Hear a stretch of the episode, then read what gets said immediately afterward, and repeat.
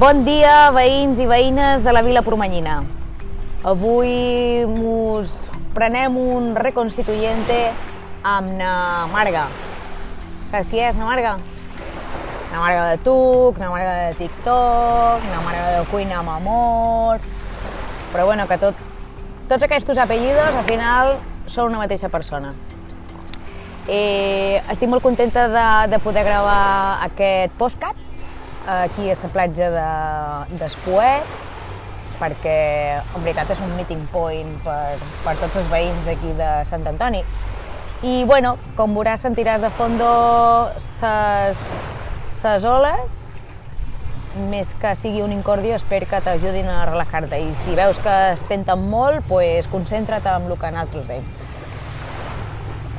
Així que jo crec que d'aquí a poc podem donar-li marxa a l'on. Mira, just una moto, passa per darrere també. Aquests seran els hàndicaps d'avui, any problem. Així que, bueno, te deixa amb una marga i ja me diràs a veure què penses de tot això. Ale, hasta ara.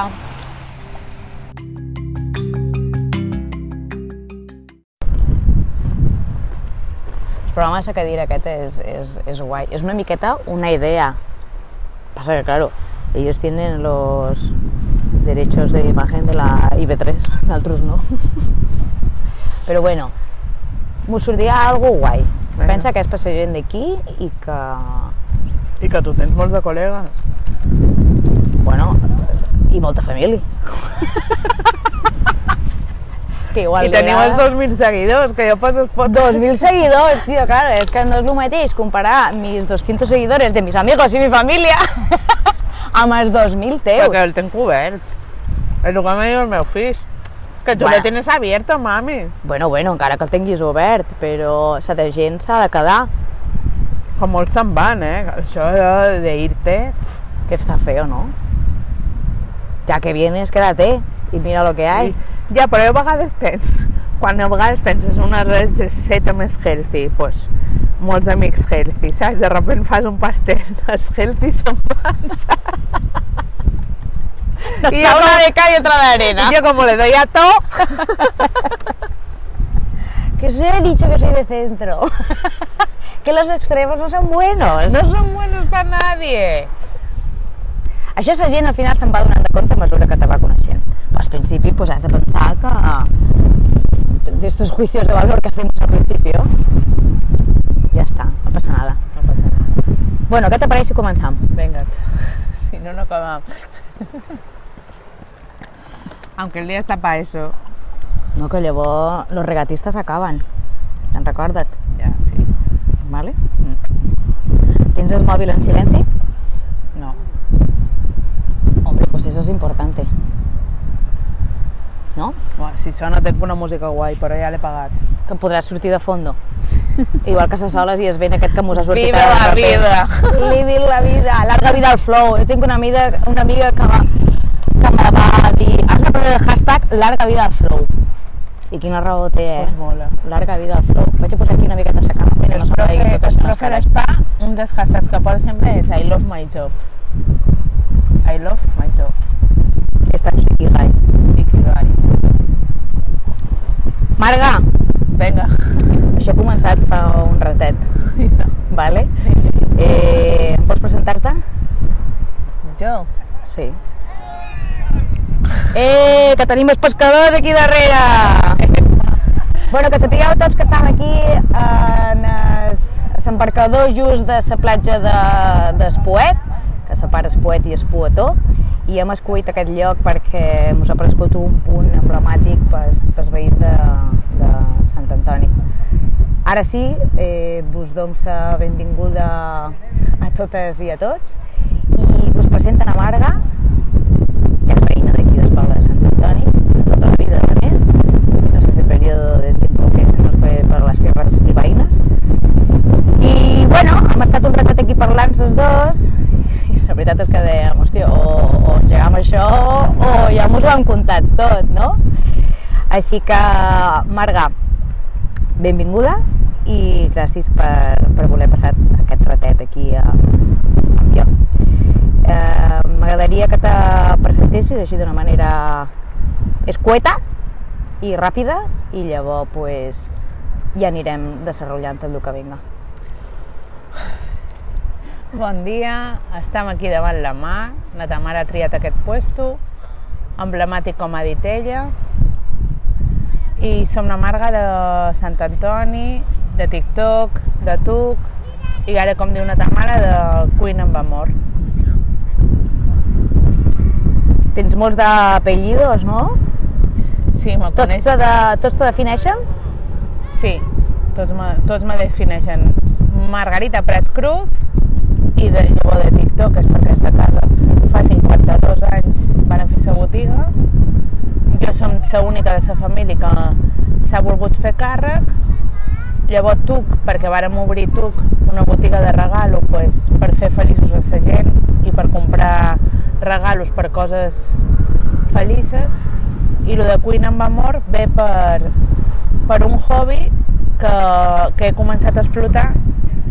Sempre m'ha agradat la cuina, però quan vaig complir 40 anys, les meves amigues me van regalar un curs de cuina a Madrid i d'allí va començar tot. Perquè no ho explotes, perquè no ho explotes... I va, un dia vaig obrir l'Instagram i a poc Però a tu, poc... tu tenies Instagram antes d'això? No, O sigui, que vas decidir obrir Instagram amb, amb el teu propòsit de, de cuina. amb el meu propòsit. Que no, no, té cap, no té cap finalitat, simplement és perquè pues, me sent orgullosa de les coses que faig i m'agrada de, no demostrar-ho, sinó fer feliç a la gent amb el que faig. És, És el teu propòsit. és el meu propòsit. I diries que ho estàs aconseguint? Sí, a poc a poc ho estic aconseguint. I m'ompli. Cuinar me relaja i llavors fer la foto i plasmar el que jo vull transmitir, d'allí cuina amb amor és perquè sempre hi pos es, es, És És- 200% que tens. exacte.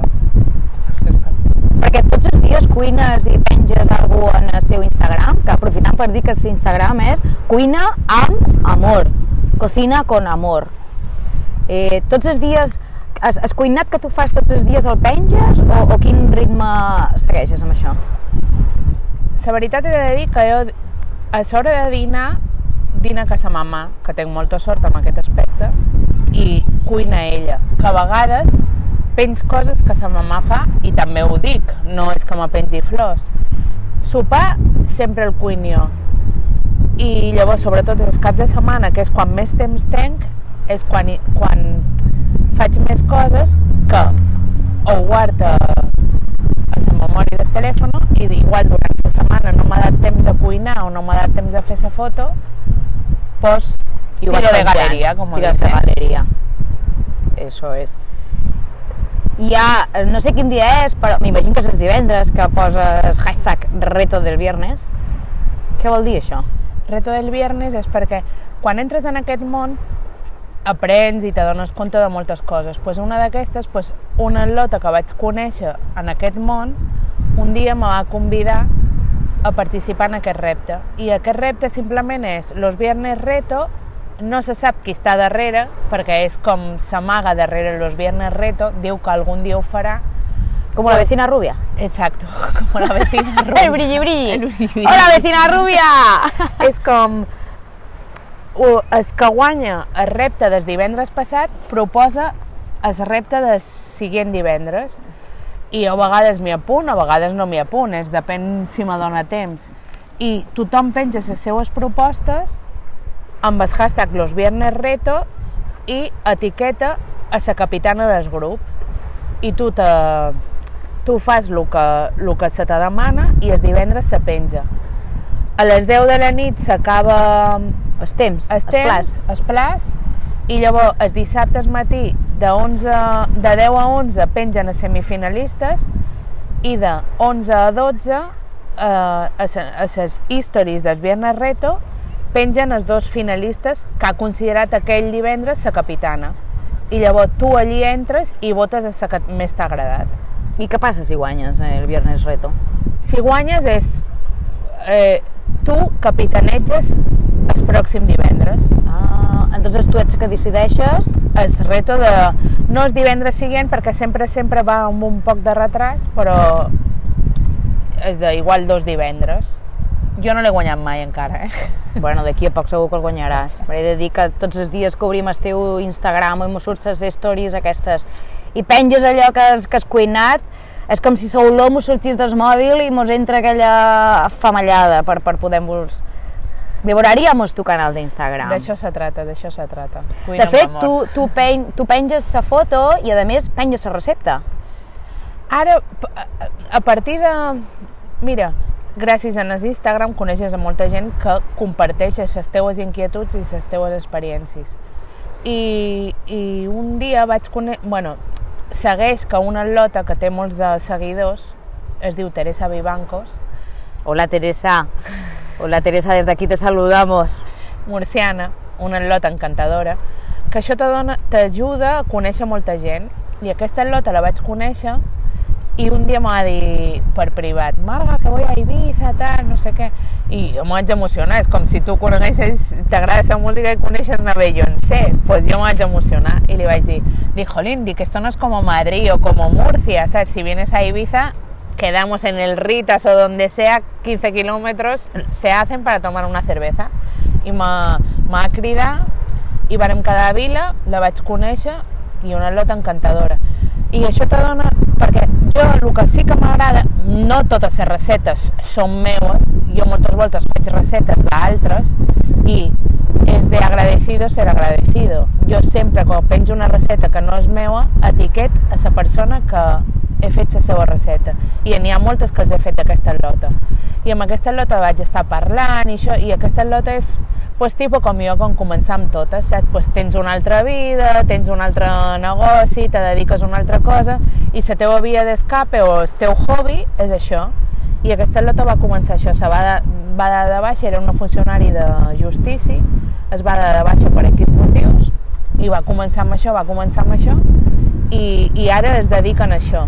Va ser la seva sortida, diguem, també, com la seva teràpia. Exacte, va ser la seva teràpia. I de fet, molta, ella, molta, mol, molts de productes i moltes coses, pues, la volen patrocinar o li envien capses de no sé què, o li envien capses... I ella era super sincera, m'ho va dir, diu, Marga, diu, és que jo no me vendo por nada, diu, perquè gràcies a Déu a ella no li fa falta, saps? Ja. Perquè el seu home és, Treballa, té un bon puesto. té un bon puesto. I eh, hasta m'ho va dir que de- d'un- d'una casa de vins li regalaven i volia que els vins, o sigui, els vins volien que ella l'etiquetàs i ella no ho va fer perquè no le gusta beber. Diu, jo no voy a colgar una cosa que a mi no me guste. Coherencia. Coherencia. Y de fet, ella me va a decir, diu, Marga, diu, una de las cosas que tienes que hacer si quieres llegar a más gente diu, es colgar la receta. I des de que ella m'ho va dir, sé que no més temps, però intento la recepta. A vegades que no la pos, pues, perquè l'agafes d'una altra persona, però etiquetes a altra persona, pues pasear-os per la galeria i la ves. Però això també és molt important, no? Perquè és un Exacte, un feedback. No? Exacte. Jo, jo t'estic donant aquí algo, jo mateixa, no?, que, que sóc seguidora del teu Instagram i veig la recepta i dic, ostres, ostres, que guai Marga que m'ha penjat això, però potser si m'ho poses arroba, com es diu? Eh, Teresa Vivanco. Teresa Vivancos, me'n vaig en el seu Instagram i d'allà puc treure més. Al final guanyem tots amb això. Tots. I no hi ha res millor que al final ser humilde. És el millor. Y con la verdad por delante se llega más lejos. Sempre. Eso es. Jo, eh, ma, ma... estàs aquí, Marga, a part de perquè te conec de, de fa molts d'anys, la Marga i jo vam coincidir en un curs de ball on, on podem dir que ens ho vam passar molt bé. Eh, I bueno, veïnes de, de la Vila Pormanyina, al fin i al cabo. Però entre, entre d'altres coses de, que admir de, de tu, Marga, és que sempre tens aquest entusiasmo i aquesta predisposició per quedar, per ajuntar en els teus amics, familiars i, i de tot, no? I ets una persona que sempre vas con tus labios rojos, passejant pel poble, especialment pel carrer Sant Antoni, i sempre tens un bon dia, que tal, una sonrisa, que, que, que al final te transmeteix una alegria i un, hòstia, i un bon rotllo. entre altres coses, aquesta. Però una des, un dels motius principals per lo que jo te vaig cridar per a veure si t'apeteixia eh, gravar aquest postcat era perquè de la teva formació de base, que és ciències polítiques, ara ja mos diràs a veure què queda d'aquestes ciències polítiques amb tu, el centre, no? Eh, de ciències polítiques passes per treballar eh, en un negoci familiar, llavors, com us he explicat, eh, neix TUC amb propòsit de fer feliç a la gent i de, i de crear regals amb, con un trasfondo detrás i després trobes aquesta calma i aquesta quietud que te dona la cuina.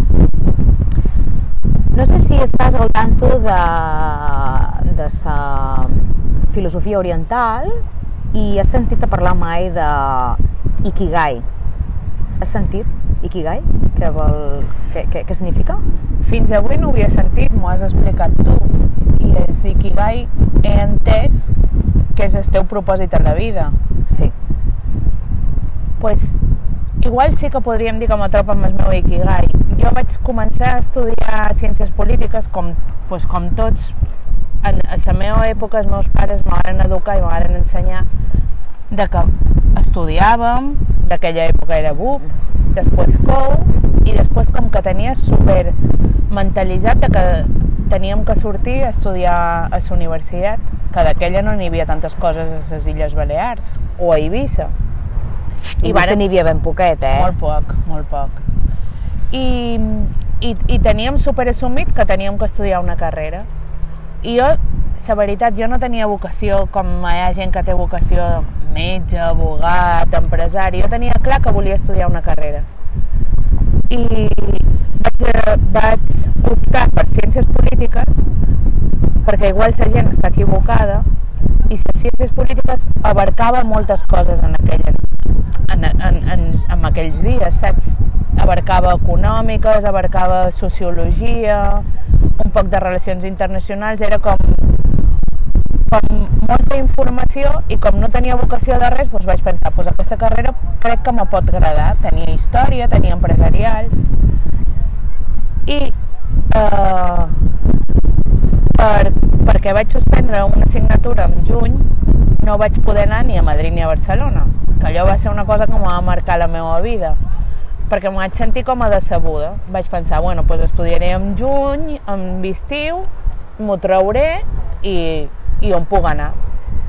Vaig a provar, no m'agafaven a Madrid ni a Barcelona, m'agafaven a Santiago de Compostela, a Granada o a Bilbao. I d'aquella vaig pensar que Santiago estava molt lluny, Granada en aquell entonces no me llamava l'atenció, ara igual pens que hi hagués pogut anar, me'n vaig anar a Bilbao. Sempre pensant que l'any següent me canviaria a Barcelona.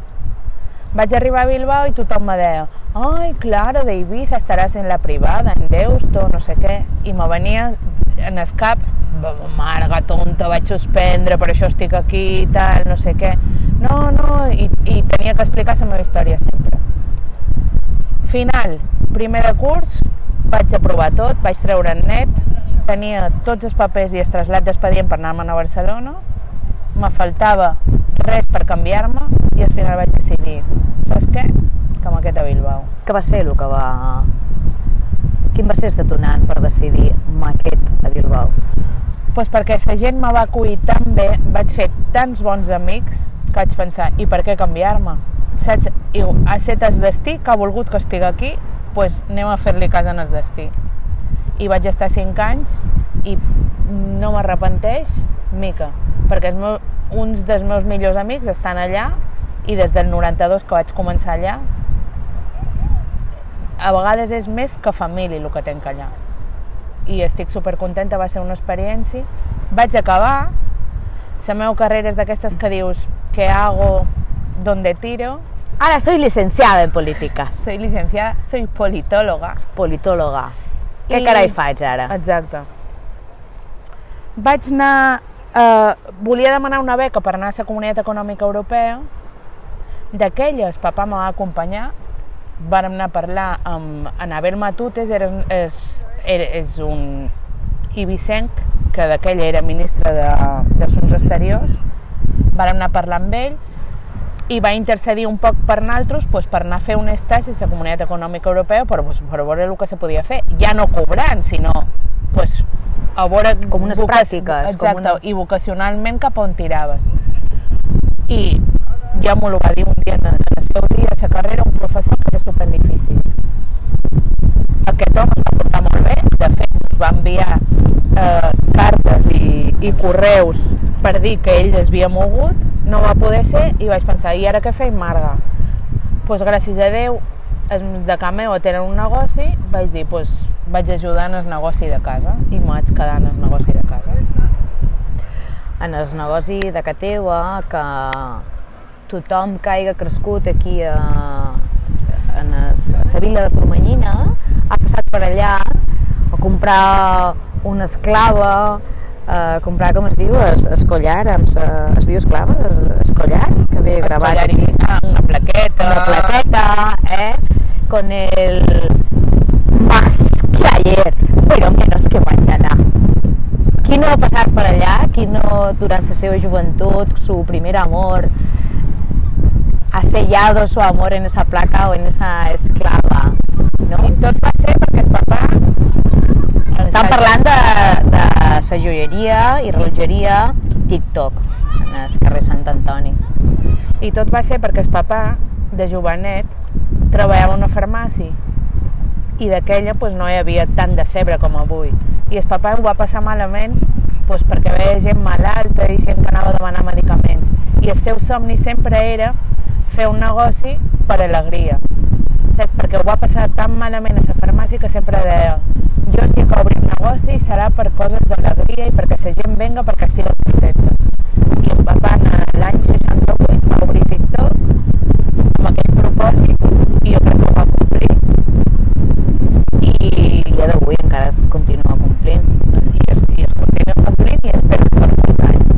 Que igual jo no ho he triat, no, però les coses venen dades així i com ningú diu, el dia té 24 hores, saps? 8 són per dormir, 8 són per treballar i 8 són per fer el que t'agrada. 8 per 3, 24. 24.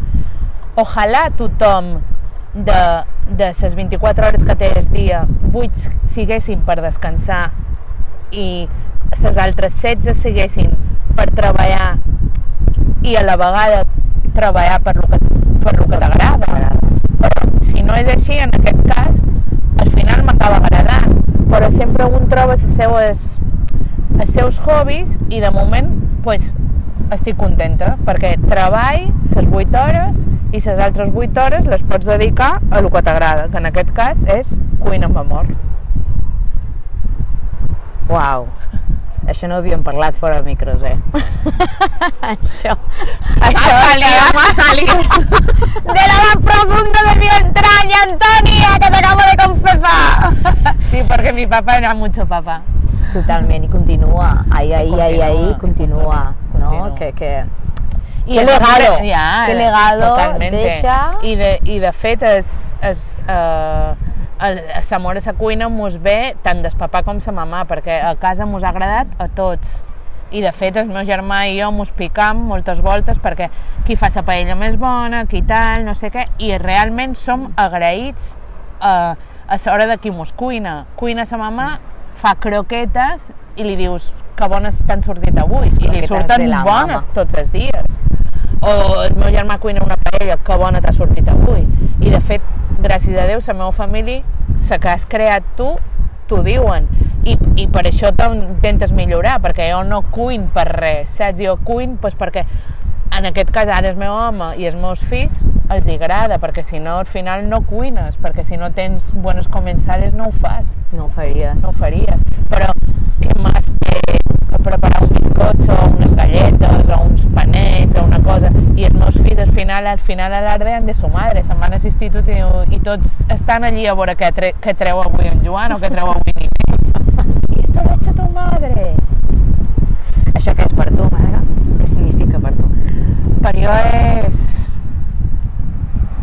No sé, mm, m'emocion perquè al final estan orgullosos de tu i tu, tu els estimes i al final és cuina amb amor, saps? Tu, el que tu vols transmitir és el amor que tens tu, el transmit com agua para chocolate, saps? Que al final és Exacte. tu poses tots els teus sentiments dins olla o dins el forn o dins els ingredients pues, per poder transmitir a la gent que tu estàs contenta.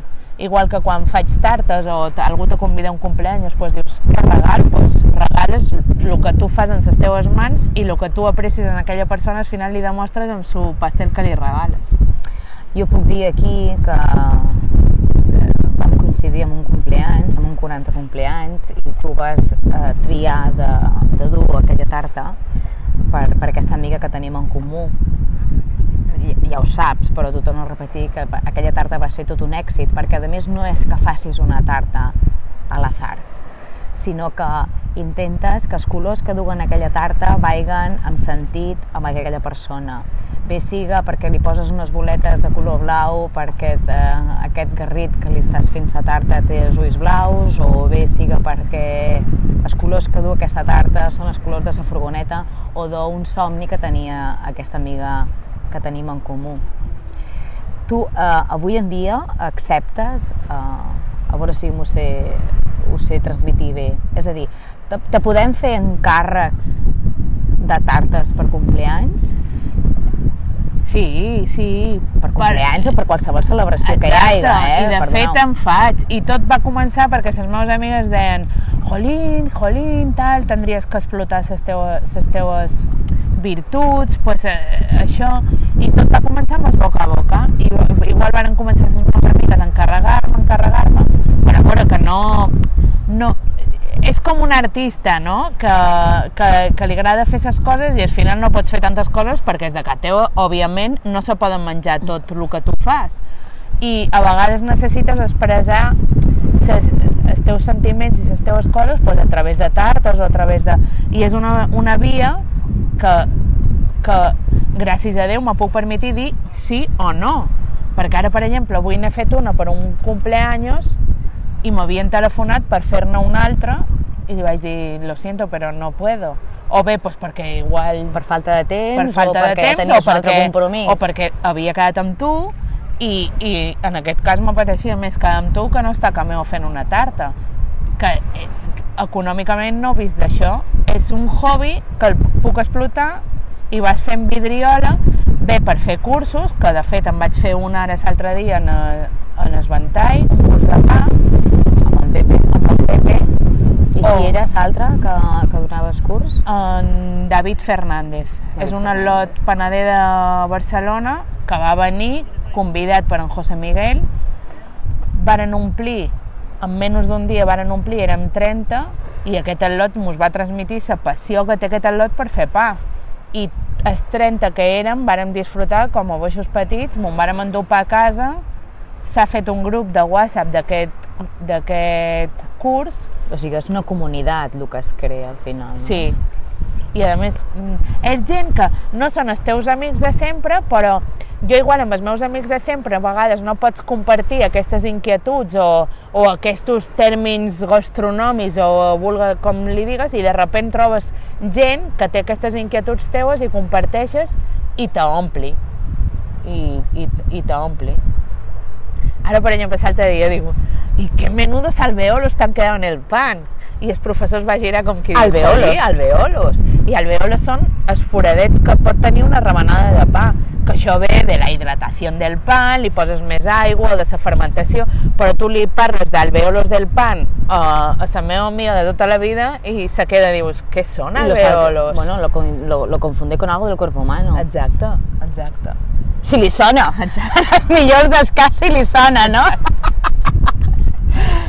I, Marga, com te podem trobar per, per encarregar-te una tarta?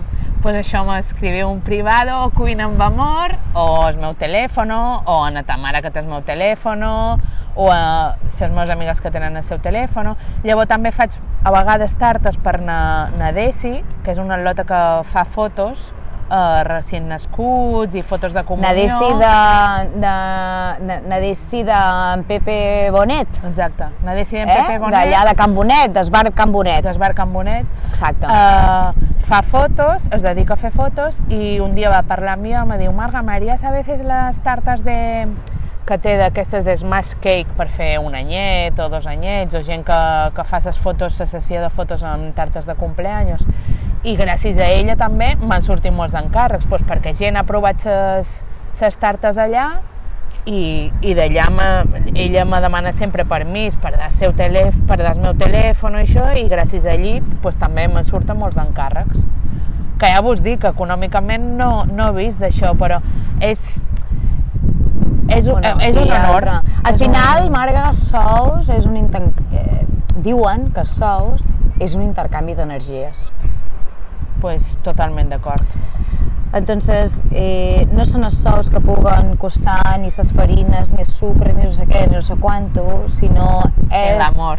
Exacte, és cuinar amb amor. És cuina amb amor. És, és, és aquella cara de satisfacció que, que, que tu li veus a la persona que t'ha fet aquest encàrrec. Exacte, i llavors també he fet tartes estant present, que una de les tartes més grosses que he fet mai va ser per sabó de la meva germana, i eh, és molt reconfortant, que ja sabem tots, que després d'un dinar o després d'un sopar, d'un convit, tothom acaba fart, girar-te i veure que no queda ni una bosta de pastel en el plat, pues això me reconforta.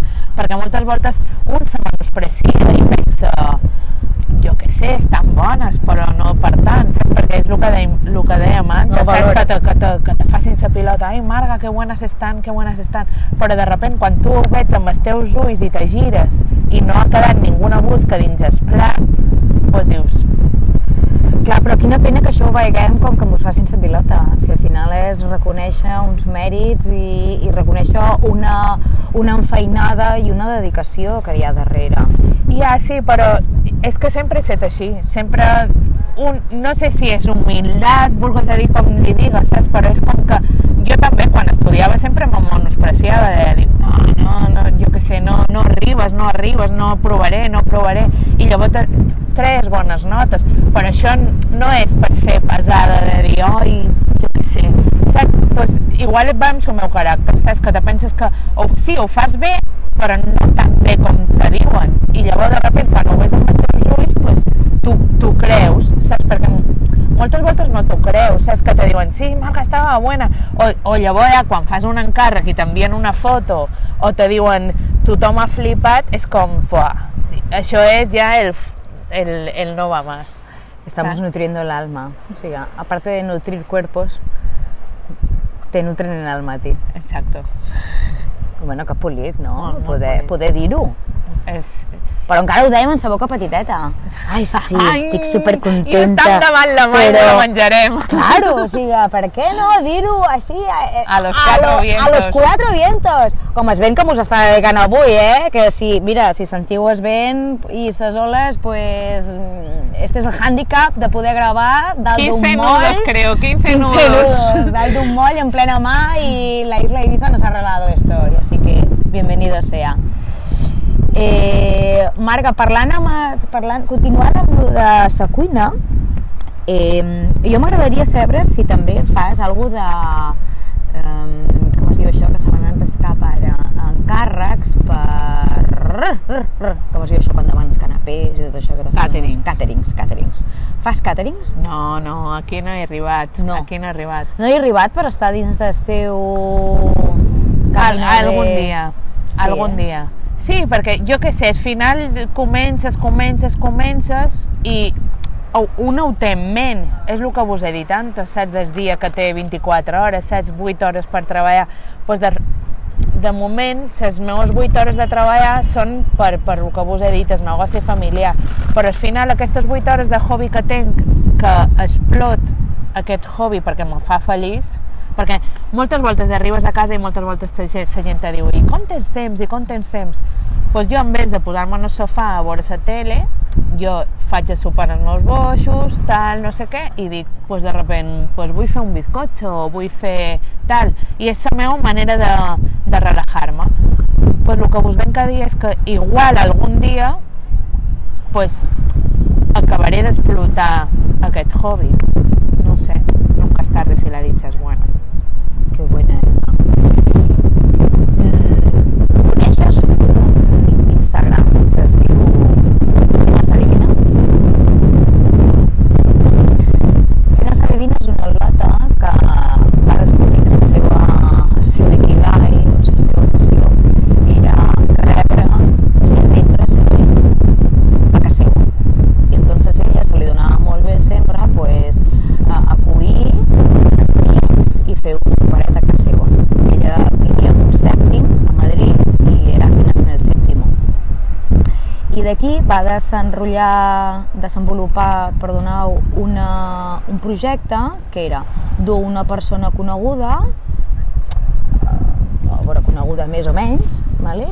I, i que la gent anés a sopar allà i coneixen aquesta persona, poder-li fer preguntes i que tothom pogués participar. Entonces ella duia, cuinava per tots i tenia una fotògrafa que anava fent fotos per allà.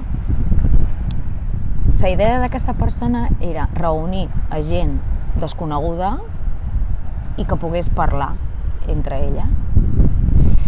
Ella va començar tota sola, però claro, es va veure desbordada i al final va tenir que contractar càterings de gent que estava començant amb el món de la cuina i li, faria, li uns preus pues, eh, claro, molt caramelitos, per dir-ho d'alguna manera.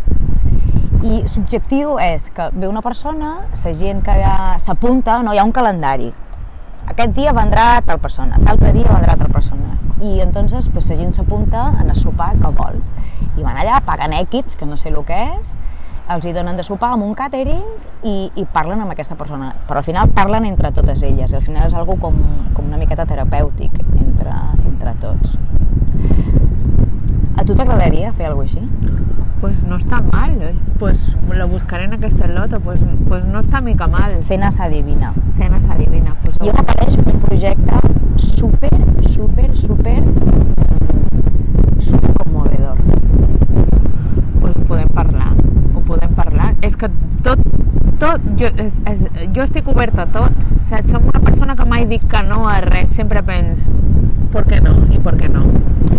Saps el que parlàvem antes fora de micros, de petit homenatge? El petit homenatge que ens hem de demostrar en vida i poder-ho disfrutar i no una vegada que estiguem allà tancats amb sataüt i que ens diguin lo bones persones que érem o, o aquelles anècdotes al final te, te, te nutren el alma, com és el pastel. Podria ser un projecte Molt xulo.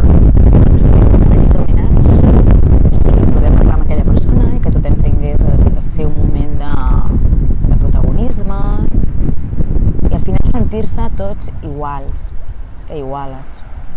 Que no hi hagi ningú per sobre de l'altre. Pareix una cosa molt interessant. ¿Lo hablamos? Lo hablamos, lo hablamos. Lo hablamos. Lo Buscamos hablamos. patrocinadores.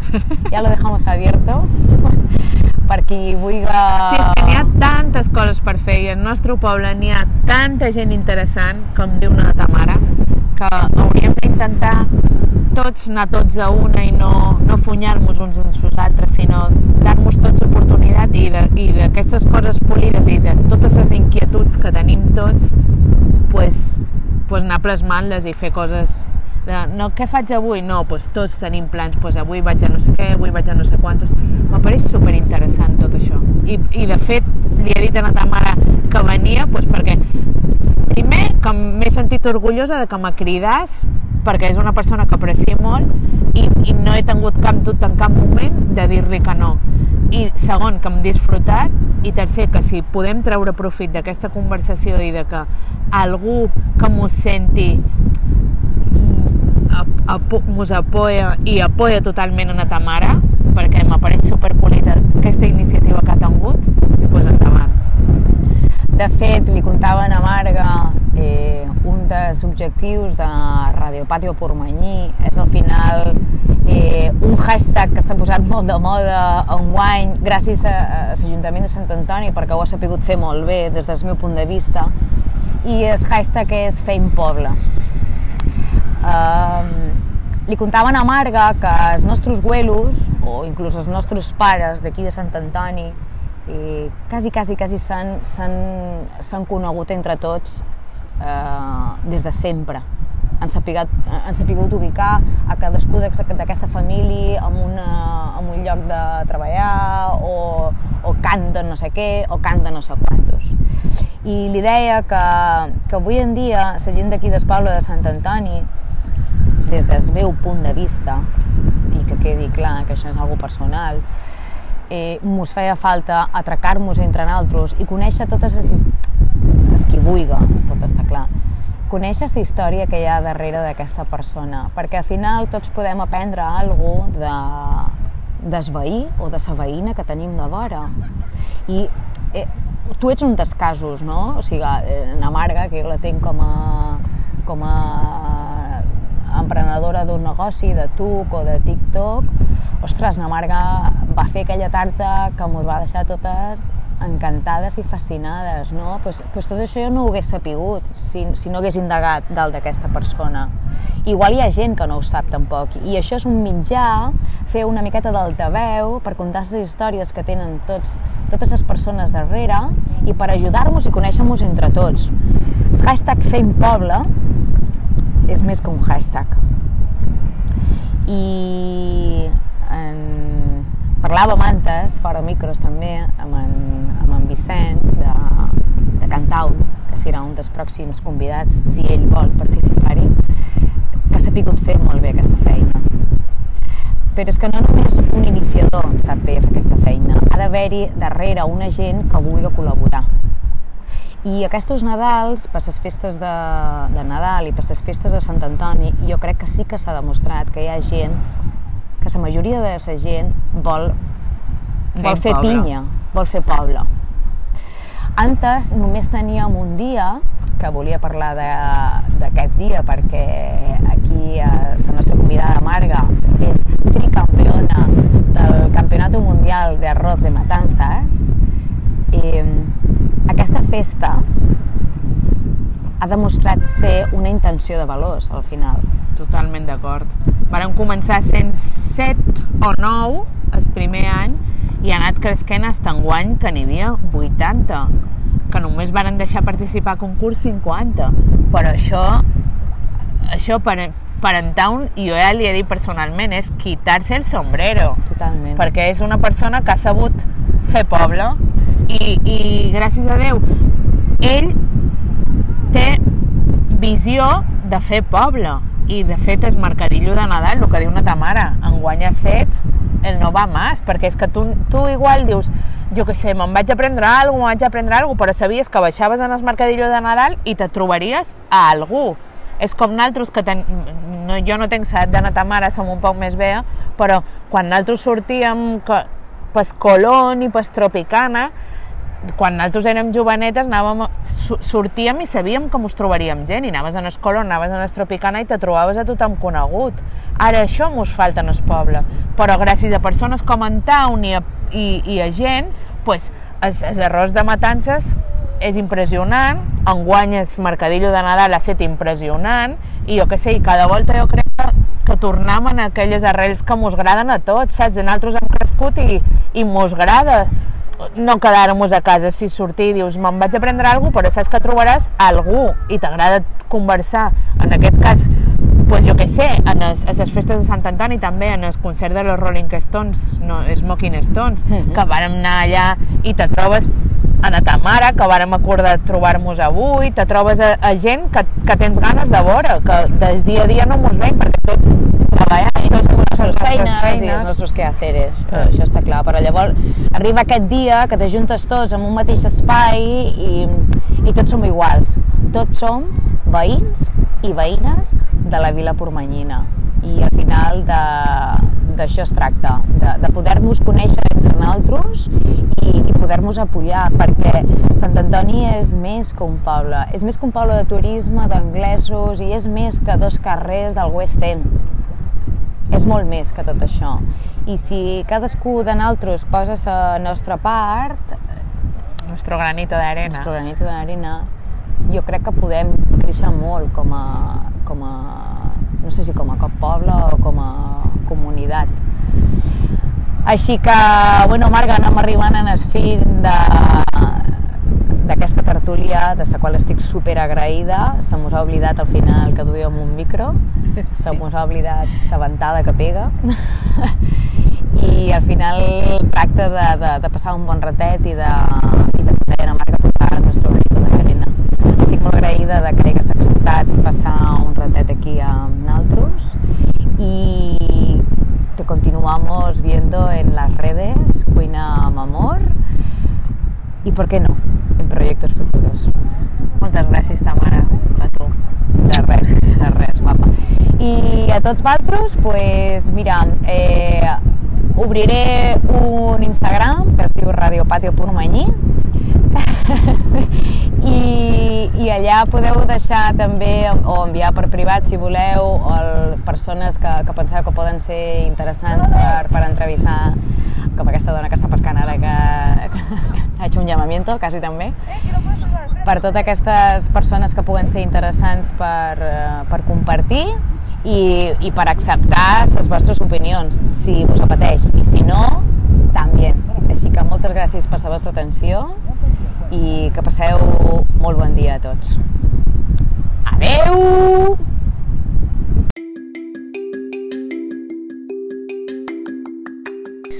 Hola, eh, espero que os haya gustado eh, esta tertulia que tuve con Marga y cómo Marga me ha enseñado a descubrir otras muchas cosas. Os pido perdón por el sonido porque de repente salió un vendaval y era muy difícil quedar otro día. Hemos estado hablando entre las dos a ver si lo colgábamos así o no y hemos llegado a la conclusión de que tenía que ser así y que si lo volvíamos a repetir probablemente ya no saldría igual.